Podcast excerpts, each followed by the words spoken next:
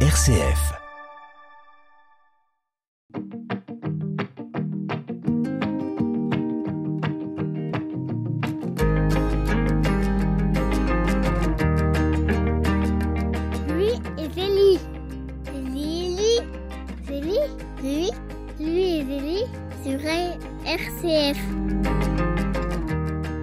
Nous nous retrouvons sur RCF dans cette émission Louis et Zélie Martin consacrée aux activités du sanctuaire d'Alençon, le sanctuaire des époux Martin et de leurs enfants, dont Sainte Thérèse.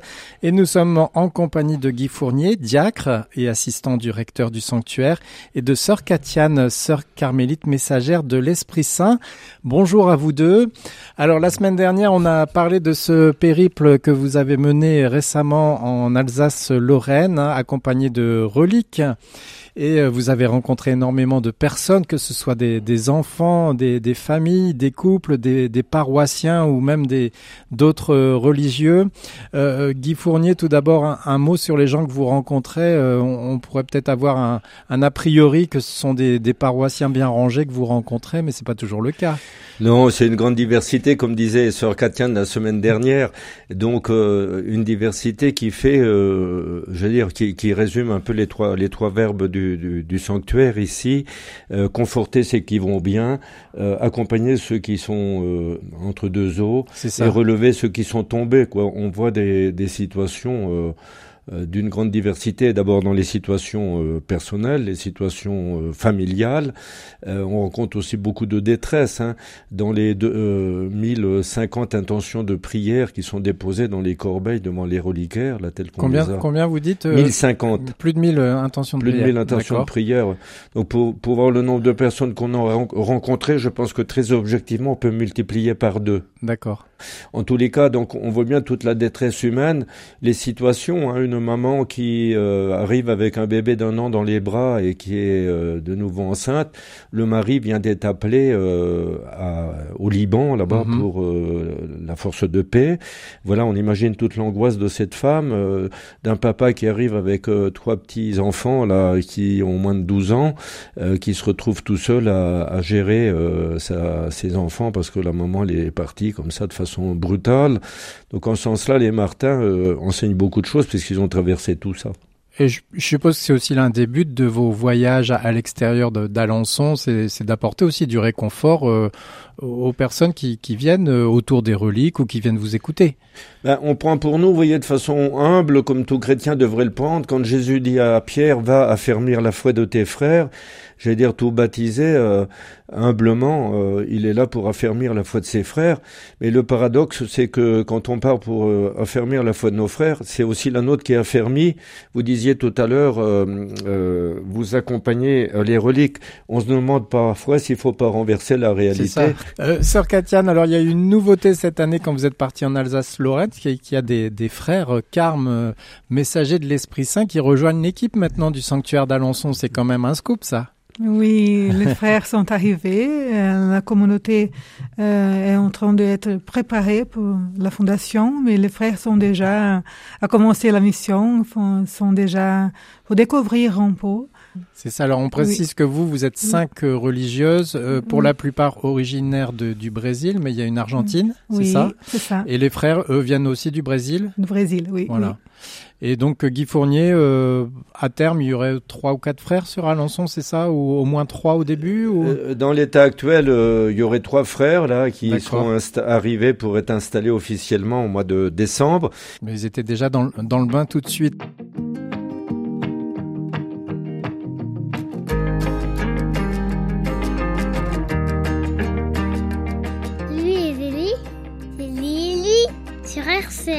On va justement reparler de ce voyage euh, du sanctuaire d'Alençon en Alsace-Lorraine avec quelques grandes étapes et ça nous permettra d'aborder justement les, thèmes euh, que vous avez abordés là-bas avec des, conférences, des rencontres.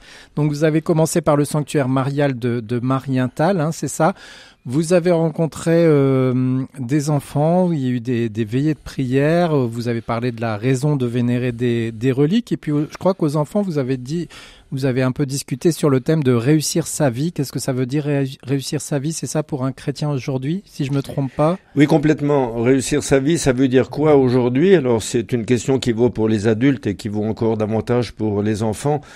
Euh, sur Katiane, la, dernière émission, la mettait en évidence, puis elle va sûrement le compléter, euh, à quel point les enfants sont réceptifs euh, à, ce qui peut faire question sur quels sont les chemins de bonheur qui peuvent permettre qu'on les ait par une vie réussie.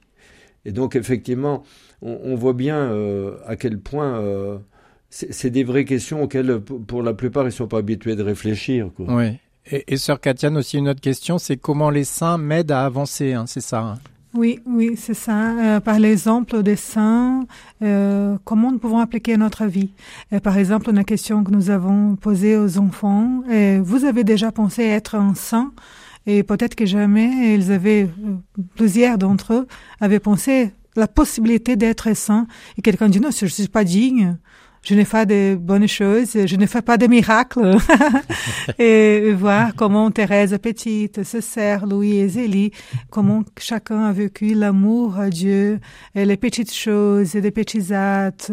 Ça, c'est possible de voir que c'est pas très loin, que c'est possible de marcher dans la foi et spécialement dans la vie de l'Église, la, la place de la messe, le sacrement. Mmh. Et alors ensuite, on, l'a déjà dit la dernière fois, vous êtes passé par un Carmel et puis vous êtes rendu à, Strasbourg. Vous avez notamment évoqué la vocation du mariage chrétien ou encore la question suivante, quel GPS pour notre vie familiale? Voilà. Je, je, complète juste la, euh, la réponse de Sœur Katiane, parce qu'on a fait aussi le lien à un certain moment donné avec Carlo Acuti, puisqu'on a eu la chance ici dans notre diocèse de, les recevoir à Alençon. et donc effectivement, on, on, voit bien là, quand on met des passerelles entre une époque et puis l'autre, euh, la sainteté ne vieillit pas, hein, les, les, expressions sont différentes, et ça les branche quoi, de, de, de, voir que tout ça, ça va dans le même sens, qu'on peut être bien heureux à 15 ans et qu'on devient saint à 60 ou, enfin, ou 45 ou etc. Voilà. Donc euh, oui, à Strasbourg. Euh, euh, c'est un GPS pour euh, pour nous aujourd'hui? GPS, on, on peut l'entendre le, de façon classique par euh, guidage par satellite. Oui. On peut aussi euh, l'entendre par guidage pour le salut. D'accord. Voilà. Donc c'est plutôt cette idée là de de se dire, ben oui, on aurait d'une boussole jadis. Euh, quelles sont les questions qu'on a à se poser euh, pour, pour, euh, pour euh, avoir un guide, un objectif et tout. Alors, euh, Sœur Katiane va en est témoin. Hein. Je n'ai jamais eu euh, dans l'émission auxquelles j'ai participé jusqu'ici, là, je sais plus trop combien, enfin il y en a un nombre certain, euh, une, un nombre de questions qui ont duré pratiquement aussi longtemps que les conférences qui durent euh, trois quarts d'heure, quoi. Ah oui, d'accord. Trois quarts d'heure. Les, les gens, les gens ont redemandé. Ah oui, il y a, y a, vraiment eu un, un, un dialogue d'une beauté et d'une profondeur aux deux conférences qu'il y a eu à, Strasbourg qui était remarquable.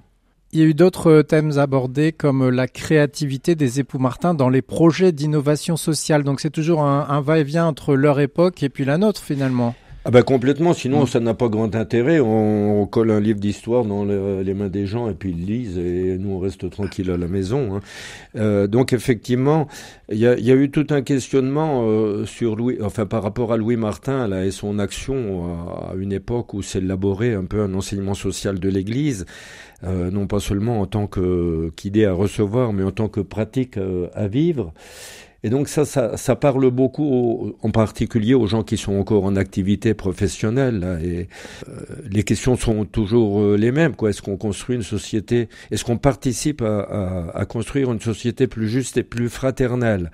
Donc le fait de constater que il euh, n'y a pas eu un âge d'or de la foi là où tout allait de soi, mais que c'était déjà compliqué, pas forcément pour tout à fait les mêmes raisons à l'époque des Martins, et que ça le demeure aujourd'hui pour d'autres raisons on a le sentiment euh, euh, dans les échanges qu'il y a en particulier, c'est très intéressant les échanges parce que ça permet, nous on arrive, c'est notre mission, donc on finit par connaître un peu le sujet. Le ça sujet, paraît quand vous même, connaissez, vous maîtrisez, oui. Ça paraît quand même un peu le minimum d'avoir un, un, peu plus d'informations que les gens qui viennent découvrir, mais finalement les questions qui sont posées elles sont d'un réalisme pour bon nombre qui fait que ça invite à devenir un peu au niveau de la pensée un laboratoire de, de, de, de recherche pour se dire mais comment vivre autrement hmm. que dans l'idée dominante d'aujourd'hui, y compris au niveau social, et faire en sorte que chacun sauve pas sa peau euh, tout seul individuellement, mais qu'on vive une société, enfin encore une fois, juste, plus juste et plus fraternelle. Alors il y a eu aussi des témoignages hein, pendant ce, voyage du sanctuaire d'Alençon en Alsace-Lorraine, notamment des, couples engagés dans des fraternités ou des, des mouvements. Hein. Oui, on sent bien ici, euh, mais le père Thierry a dû en parler à l'antenne déjà, là, euh, ou d'autres, hein, euh, se développent un peu partout en France des, des, fraternités, des groupes de prière autour de Louis Zélie. Et ici, en particulier à, à, Strasbourg et à Beach, il y a des couples qui, de façon régulière, se réunissent pour prier, pour réfléchir à partir de, de la vie des saints. Donc ça, c'est un premier aspect.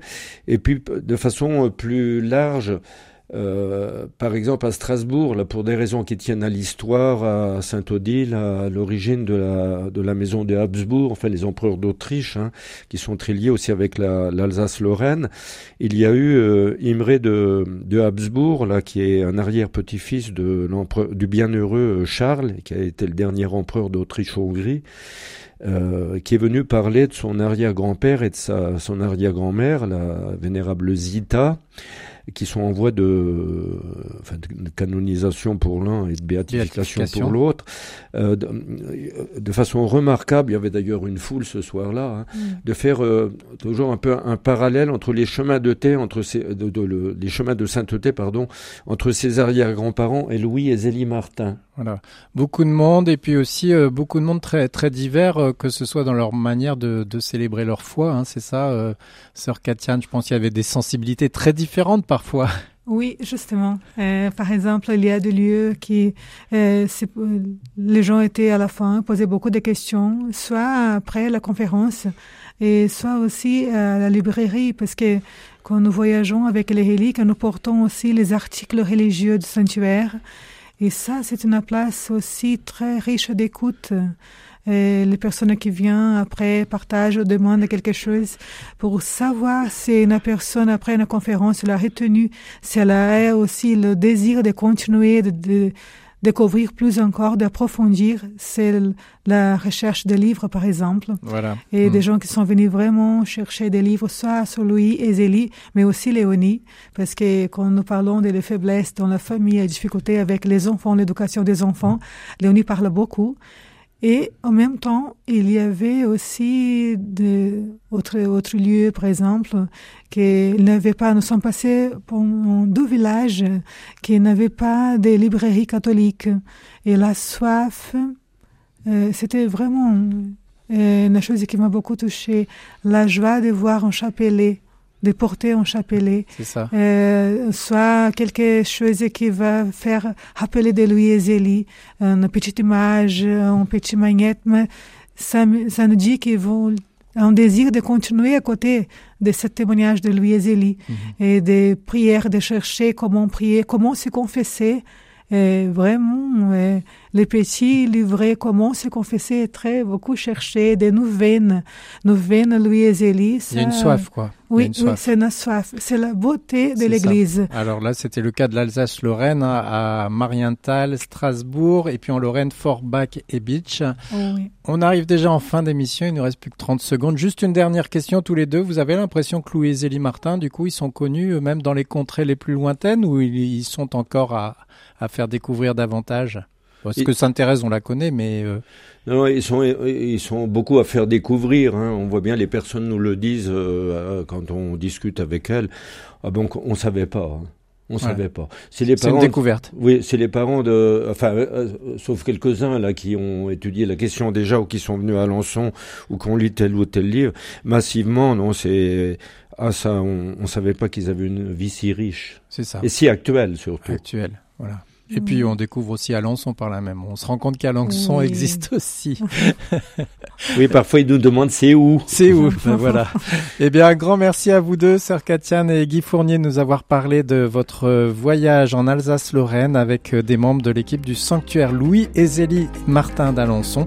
Une façon euh, d'évangéliser aujourd'hui. Merci, à bientôt. Au revoir.